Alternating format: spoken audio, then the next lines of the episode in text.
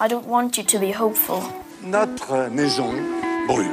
I want you to panic. Demain matin, les températures seront déjà très élevées. Nous avons euh, collectivement There is no planet B. consommé toutes les ressources renouvelables de la planète. How dare you! Parce que la banquise disparaît, mais pas les énormités sur le climat.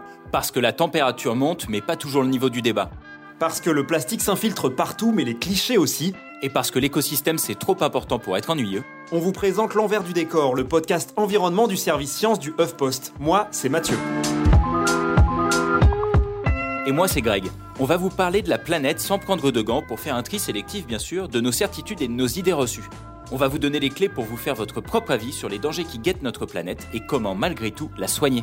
Semaine après semaine, avec des arguments scientifiques et un ton aussi léger que le sujet est lourd, on va renverser les stéréotypes et les clichés. Ceux de votre voisin, bien sûr, mais attention, les vôtres aussi.